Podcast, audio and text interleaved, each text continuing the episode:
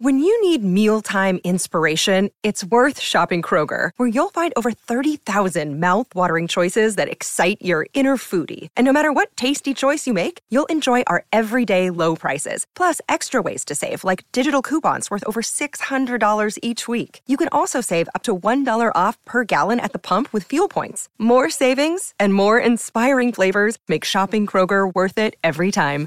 Kroger, fresh for everyone. Fuel restrictions apply. Pues para mí el éxito es que es lo más difícil del planeta es ser leal a uno mismo. Todo el mundo quiere un Porsche y todo el mundo quiere vacaciones en Tulum. Y fracasar hace parte del de el estado humano. Que yo sí, siento que, pues, que he fracasado muchas, muchas, muchas veces en la vida. Entre cosas que supuestamente son exitosas, como un proyecto que digo, uy, este proyecto va a estar una chimba, voy hacia arriba, sin alas, estoy coronando, no sé qué. Sale una basura. Dime cómo lo lograste. Y si los errores no fueran el final, sino el comienzo. Mi gente, ¿cómo están? Soy Diego Sáenz y les doy la bienvenida a este capítulo de Dime cómo lo lograste. Bueno, esta es la presentación del invitado que tenemos el día de hoy, que no me dejó presentarlo, es Ricardo Mejía, actor colombiano. Quiero primero darles las gracias por estar ahí, siguiéndonos en todas las plataformas, dando like, compartiendo el video y el podcast, dando clic en la campanita de YouTube, en esta coproducción de La Dolce Vele, Blue Radio y Boombox. Dime cómo lo lograste. Ricardo Mejía, ahora sí, bienvenido, papá. ¿Cómo vamos? Muchas gracias, Diego. Hola a todos. Espero que estén fantásticos, que nos estén oyendo, que nos estén viendo, que disfruten esta nueva sesión. Esta sesión en la que vamos a hablar eh, con un personaje que segura- seguramente los que han visto cine colombiano, los que han visto eh, la pantalla chica, las telenovelas, pues se han encontrado con la cara de Ricardo Mejía, un personaje que primero, debo confesarles, debo contarles, nos conocimos o nos vimos por ahí primero en el colegio, porque Sí. venimos del mismo colegio. Sí. Creo que dos o una generaciones de, de distancia, Mm. eh, 2002 2002 salí yo. y Sí. yo 2004. Y, pero, pero, Ricardo, usted quería ser cura antes de, de ser actor, ¿correcto? Sí, sí, sí. Bueno, igual como que fueron dos oficios que se entrecruzaron, ¿no? Como que estuvieron siempre, siempre ligados porque la final, pues, es decir mentiras. Pero, pero todo el rollo era un poco como una búsqueda de espiritualidad ahí que, que siempre había tenido dentro de mí, pero que poco a poco, pues, como que me fui abandonando hasta que finalmente surgió como, como esta vocación que era ser actor y ya, y, pas- y pues ya, dedicarme a crear ficciones, ¿no? Venimos, Ricardo, de un colegio de jesuitas. Ujú. ¿Usted estuvo los 13 años allá? Claro, yo estuve desde... Completico. desde- sí, sí, sí, estuve desde... desde- ay, le pegué al micrófono. Re- ¿Repetimos todo desde cero? no, no. le, le, mm, estuve desde, desde, que, desde que tenía cinco años hasta los 17. Ujú. Colegio de solo hombres, Un colegio masculino. masculino. En ese entonces, ya después se volvió mixto y, y al parecer como que la gente tuvo más diversidad.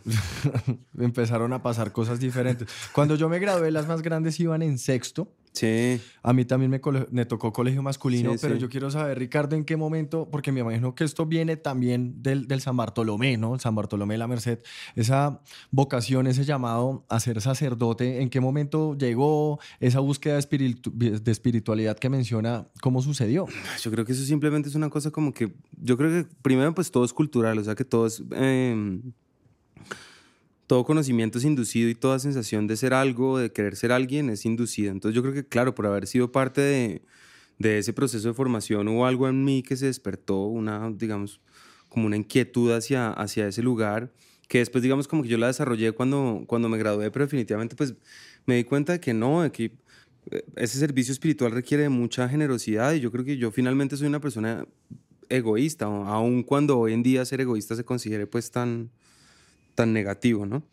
¿En qué momento se dio cuenta de eso? O sea, salió del colegio y empezó a prepararse para ser sacerdote. Sí, sí, sí, uno sale del colegio, hay como un proceso de vocación y estuve como seis meses y a los seis meses definitivamente desistí de la idea porque mm, había otros, digamos, mm, otros fuegos que me llamaban un poco más, ¿no? Otras, otras maneras de vivir y otras alternativas que de alguna manera, pues, esto, esto no es, esto es una obviedad, pero no era tan hermético, ¿no? Como dedicarse a una institución, a, a un, digamos, sistema de pensamiento, a una religiosidad que finalmente pues no va con, con lo que yo en esencia soy o lo que yo he querido construirme para mí mismo, ¿no?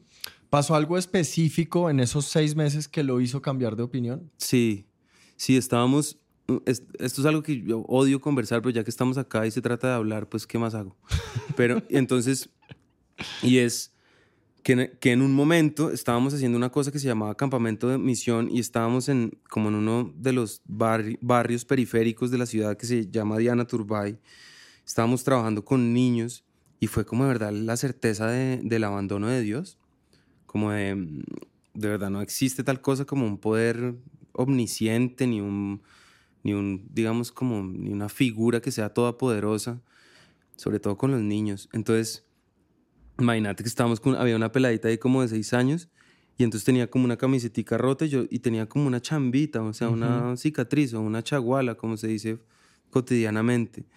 Y, y cuando yo miro tenía un quemón de una plancha, weón. O sea, como la marcada de una plancha. Sí. Y era que la había marcado por allá el padrastro, marica. Y yo dije, ay, ¿cuál Dios ni qué verga? Aquí no hay Dios. Aquí lo único es el devenir humano y lo que uno puede hacer con su vida, ¿no? Y creo que ahí fue cuando poco a poco la espiritualidad me fue abandonando por una superficialidad consciente, creo yo. ¿Y no cree que de pronto si hubiera seguido en, en esa carrera de la vocación para Sí. llegar a ser sacerdote, desde ahí quizás hubiera podido cambiar eso que hizo que ese padrastro le quemara con una plancha a la niña? No, no sé, porque es que cada vez me he dado cuenta como que el devenir humano es eso, es como una cosa tan egoísta que pretender, digamos, o sea, tener como esas intenciones altruistas que yo sé que, es decir, yo no las invalido y sé que hay gente que se dedica a eso toda su vida y bien por ellos, cada quien, pero creo que el, el cambio social proviene desde, mu- mu- desde un lugar mucho más interior que, que pretender como transformar masas o educar gente o eso, no sé.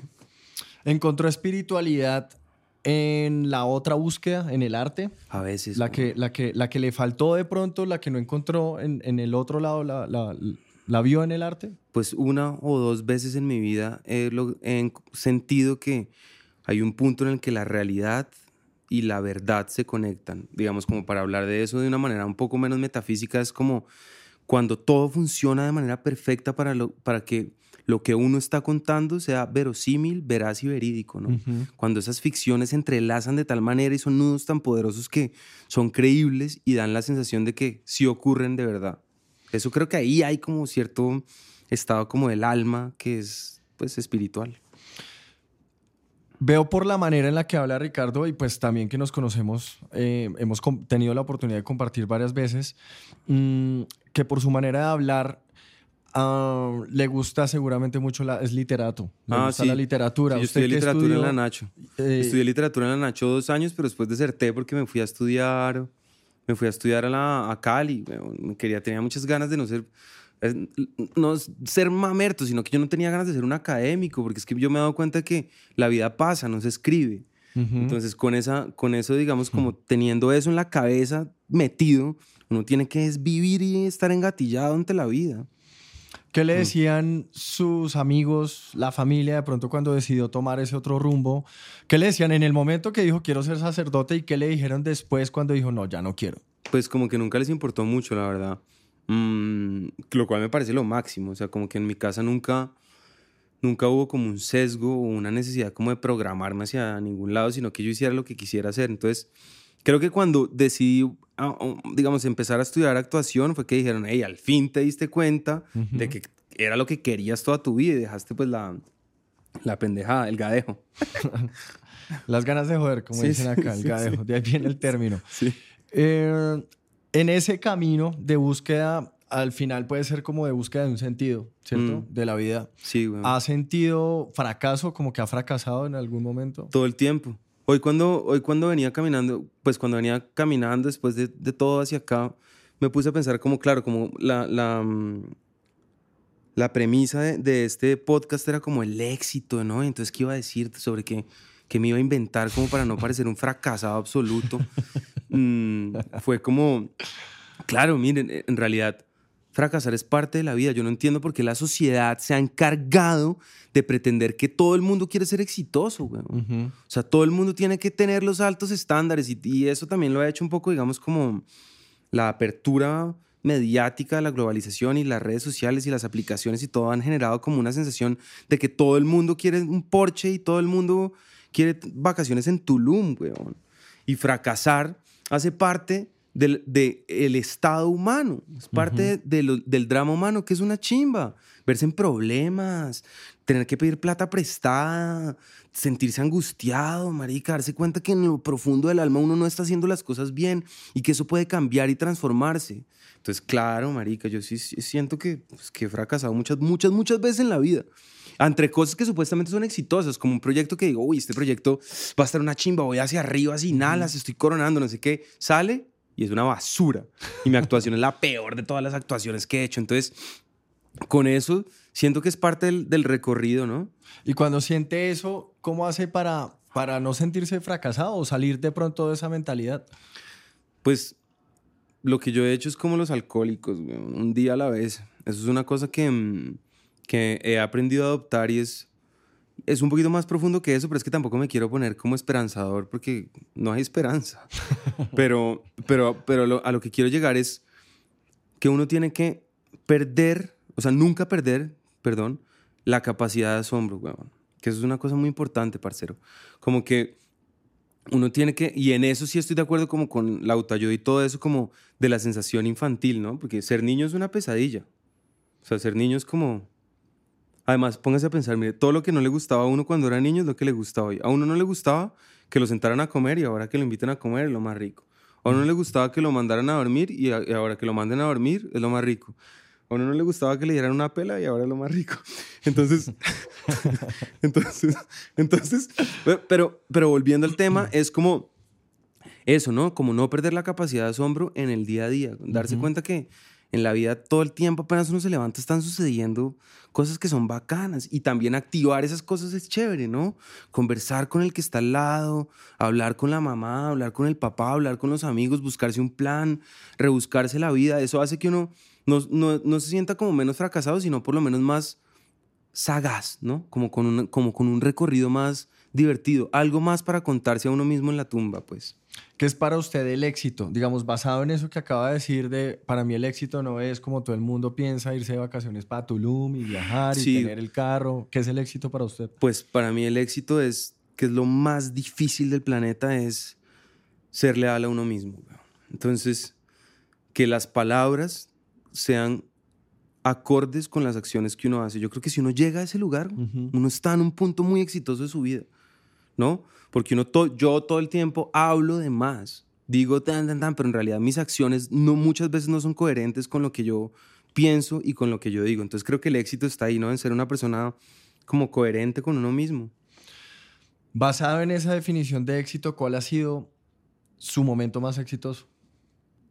Una vez haciendo una película, eh, pasó eso que le dije, ¿no? Como que en un momento sentí que todo estaba bien, o sea, que eso, ¿no?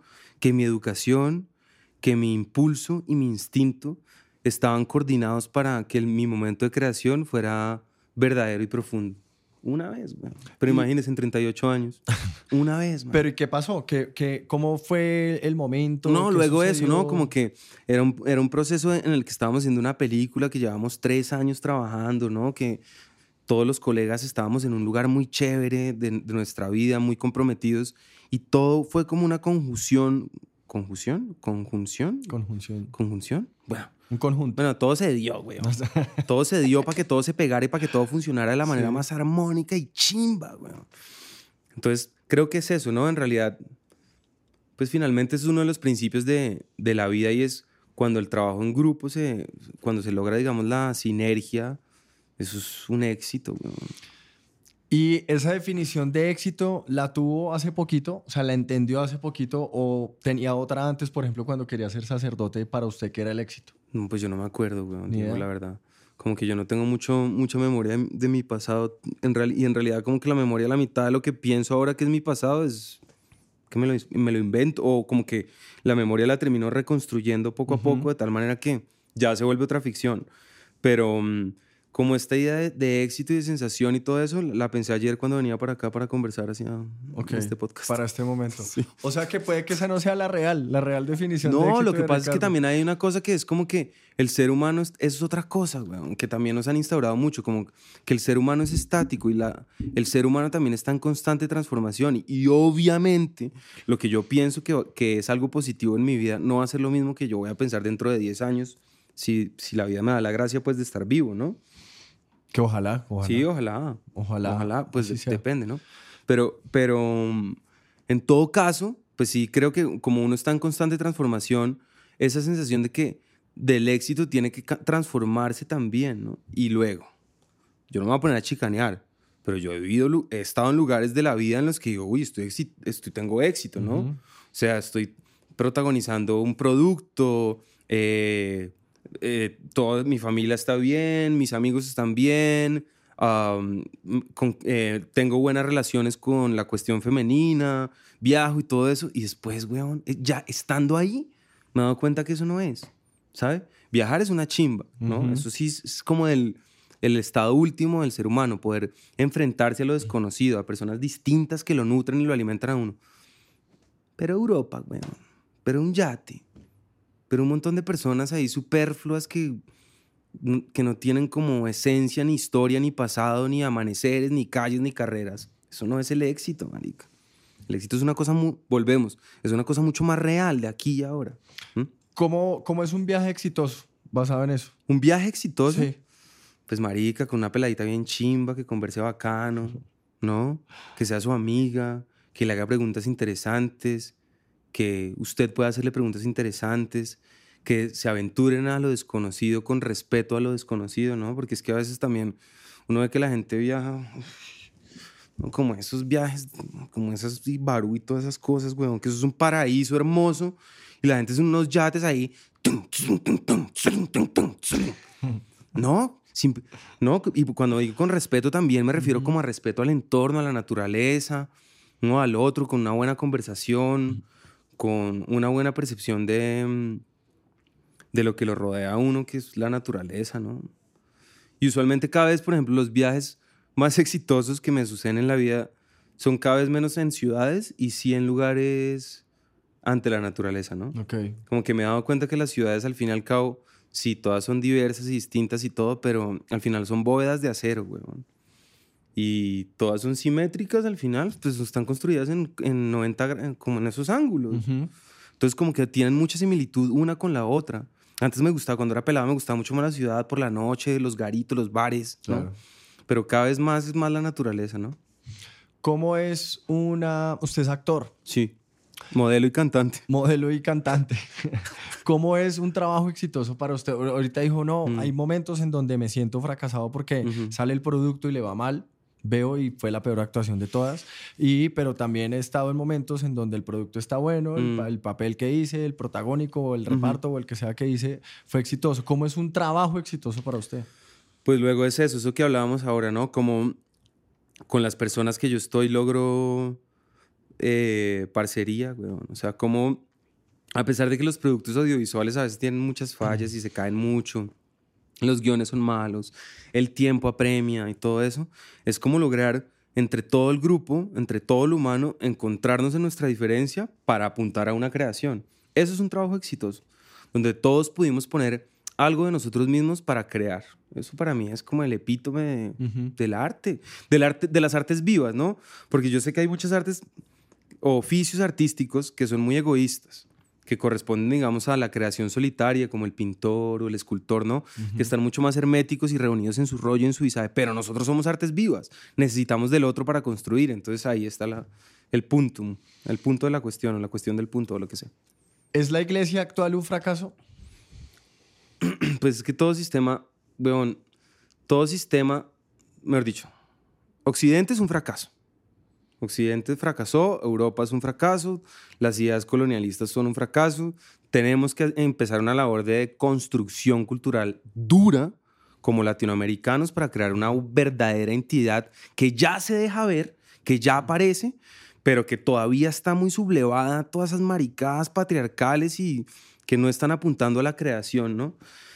Entonces, Como institución, pues claro, porque es que pertenece, es que, weón, iglesia, hospital y escuela son tres, son tres plataformas que son exactamente lo mismo, porque son verticales, ¿no? Porque quieren, en, vez de educar, transformar, digamos, eh, apuntar a la creación, lo que quieren es como institucionalizar y, germinar ideas en la gente que no las ponen a pensar, sino que anulan su creatividad.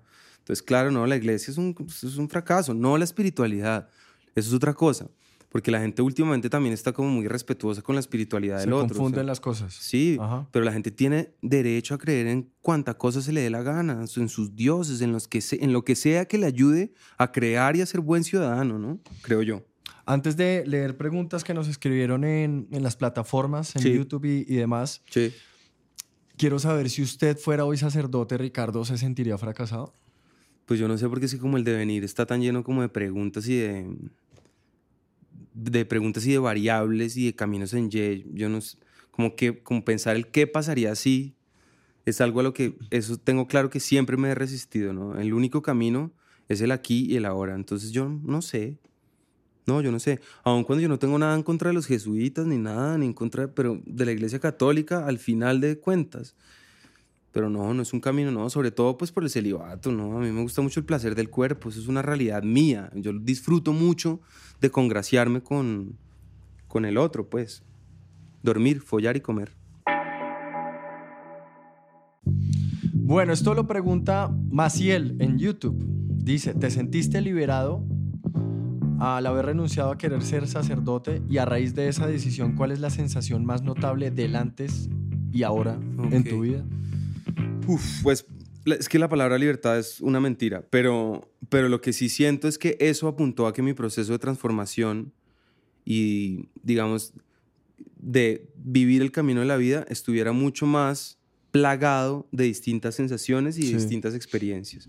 Y eso hace que yo me sienta una persona mucho más rica a nivel de anécdotas.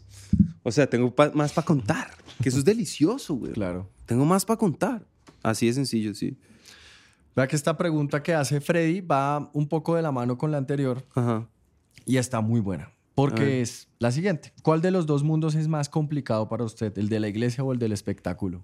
Hijo puta, qué buena pregunta, coño. Está buena. Y es que los pone como igual. Bueno, vamos a ver si, si logramos desanudar esa pregunta. Ambos, al final, son instituciones. Ambos pertenecen a esta cosa occidental que es piramidal, ¿no? Entonces son como estructuras donde donde, digamos, crear se hace muy difícil, ¿sí? Lo que sucede es que el espectáculo tiene ciertas licencias humanas, porque como trabaja con el drama humano, es necesario que los actores estemos en flujo constante con lo extraño, con lo peculiar, con lo erótico, con lo intelectual. Entonces, el prisma de lo humano es mucho más amplio en la industria del espectáculo que en la industria católica, por ponerlo. Luego, comparten muchas cosas, por ejemplo, el rigor es una cosa que comparten. Así como ser sacerdote requiere cierto rigor y ciertas reglas, ser actor también. Reglas físicas, corporales, intelectuales e ideológicas que, lo hace, que hacen que uno se mantenga ahí. Entonces creo que por ahí va la cosa. Pero entonces, ¿cuál es más complicado? Uy, es que el mundo del espectáculo es complicadito, mm, no, yo creo que el espectáculo es que tiene mucho tejemaneje, tiene mucha cosa por ahí intrínseca atravesada, ¿no? El manager, los colegas que son amigos pero no son amigos, el encanto en el set, la cantidad de deseo que emerge, em, luego eh, eh, pararse en las rayas sin ser grosero, ¿no? Eso, que es, es dificilísimo, ¿no? Ser polite, o sea, educado, pero a la vez certero, ser, uno. ser caballero, pero ser uno mismo. Yo creo que sí, es bien complicado el espectáculo. Ok. Pero chévere, ¿no? Pues si no, pues ¿para qué lo hago, no? Igual Lo disfruto. Pero igual lo disfruta. Sí, sí, sí. Disfruta todo eso que acaba de decir. al final, eso es lo complicado, pero eso es lo que disfruta. Sí, sí, sí. Y creo que si, si yo, yo normalmente no hago esto que voy a hacer eh, acá, pero, pero creo que comparto la respuesta. Sí. Creo que comparto la respuesta. Ahora, yo nunca intenté prepararme para ser sacerdote, ignoro un poco más, por lo cual el tema, pero, pero comparto la respuesta de todas maneras. Bueno, eh, esta la hace Vivi. Hola, Vivi. Dice, ¿sigue siendo Dios relativo en tu vida? Como relativo es como... Me imagino que importante. Ah, ya, ya, ya. ¿Como por Mm, ahí? No, ¿no? no. No, pues algunos dioses sí, pues hay unos dioses en los que uno dice como, uy, yo yo- definitivamente yo estoy entrando en, en este dios, ¿no? A veces yo sí he sentido como que llego a ciertos lugares y digo, que aquí hay ciertas presencias espirituales que están dominando la zona, ¿no? Ujú. Que eso es indudable también, eso es todo raro, es que la espiritualidad es- tiene demasiadas, demasiadas como capas Aristas. y aristas, exacto, sí. Ujú. Pero no, hoy en día no, ni, ni Dios ni espiritualidad, se lo juro. O sea, mi manera es una, es una superficialidad con- consciente. Como yo trato de leer lo cotidiano para ser un buen ciudadano. Es que eso, y eso también tiene mucha profundidad. Lo que pasa es que la gente hace caso omiso de eso, ¿no? Sí, yo siento que para, para engancharme un poco a eso, que también lo mencionó hace unos minutos, la gente confunde una cosa con la otra. Confunde creer con, em, con lo espiritual. Mm. Confunde un Dios con que uno pueda tener unos cánones que respeta y pues Sí. sigue también. Sí. Y, y vea que antes de ir cerrando, Ricardo, me parece muy loco y quiero compartirlo también con la gente.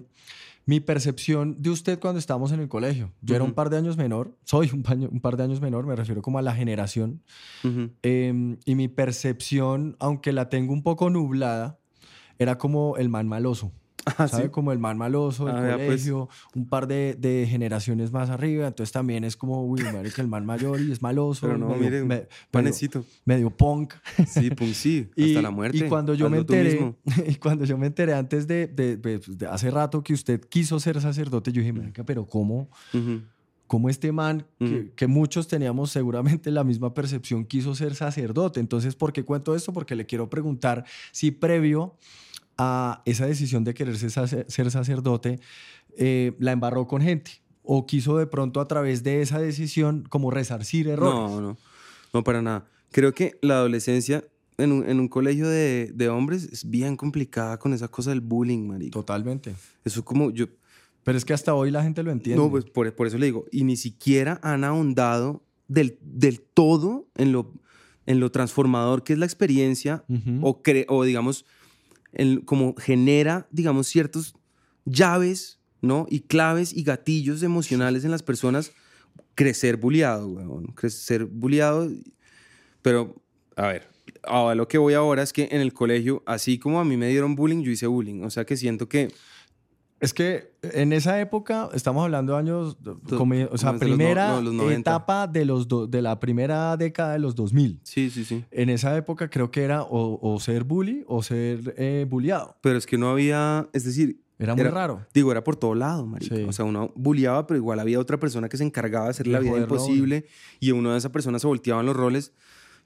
Pero a lo que voy es que eso sí, bueno, eso es una cosa que tiene que cambiar. Eso tiene que. la- no sé si sea a través de, supervisi- de supervisión, o sea, como que la gente tiene que. Los adultos tienen que estar más pendientes o generar plataformas educativas en las que la gente entienda que no está bien joder a nadie. Luego, la, la pregunta como de que si yo quería, digamos, como resarcirme como... De, de la- errores, de cosas. no, no, yo, weón, yo la verdad quería como indagar más en la espiritualidad y que me pagaran la carrera. Y ya, no pagar Sí, nada, y tener todo. Exacto. Eh, eso era éxito, entonces. Eso era éxito. Eso era el éxito en ese momento. Ah, bueno, ahí llegamos a la, a la que no pudo responder ahorita y ya la tuvimos. Ricardo, si un joven que está escuchando o viendo este podcast en este momento quiere ser actor o quiere soñar con el mundo del arte de alguna manera, ¿qué consejo podría darle usted desde, desde esa persona que hoy hemos descubierto y que la gente ha visto también eh, para que llegue a, a- a acercarse a- al éxito de alguna manera? Pues hay varias cosas, pero digamos, po- porque ponerlo tan global es, es difícil, ¿no? Porque para empezar, el, el arte es enemigo de lo general. El mejor amigo del arte es lo específico. Pero mm, contradiciéndome un poco con esa idea, a grandes rasgos, yo creo que lo primero es escuchar. Primero que tiene que hacer un artista es abrir sus sentidos, ¿no? Parte de lo- del oficio del arte es eh, la imitación, ¿no? Ujú. Los grandes artistas siempre han imitado a la naturaleza, luego han imitado a otros hombres, ahora imitamos a la máquina, ¿no? Entonces yo creo que la observación y la apertura de los sentidos constante hace que uno entre, digamos, a, a un espacio que le permita crear más a uno. Lo segundo, que es un poco, digamos, pequeño burgués, porque no todo el mundo tiene esa posibilidad, es llenarse de herramientas. En la medida de lo posible, así le toque a uno camellar en otras cosas para ganarse la plata, para pagar, pero estudiar es importante, o sea, no estudiar, pero formarse, hacerse de maestros, ¿no? Lograr que haya gente que, que haga el camino que, haya que haga el camino mucho más interesante, porque las herramientas hacen el camino mucho más interesante. Entonces creo que son esas dos cosas, ¿no? Como abrir los sentidos y, llenarse de herramientas. ¿Y para los que hoy en día quieren ser sacerdotes? Mm, o eh, también mujeres que quieran entrar en el mundo de la religión y pues, coger ese camino. Pues así cada quien, pero, pero lo que yo sugiero es como que la búsqueda espiritual está un poco más allá de, más allá de las instituciones. Así como eso mismo, ¿no? Así como la búsqueda de la creación está más allá de las instituciones y la búsqueda de la salud está más allá de las instituciones. Entonces creo que uno tiene que ir forjando sus propios caminos. Ricardo, gracias por acompañarnos. Buena, Diego. Buena. No, pues muchas gracias eh, por invitarme a la Doche Vele, eh, a Boombox, que ya siento que soy parte de la familia, cada vez quisiera ser más parte de la familia. Y pues nada, aquí seguimos adelante, un día a la vez, con los ojos abiertos.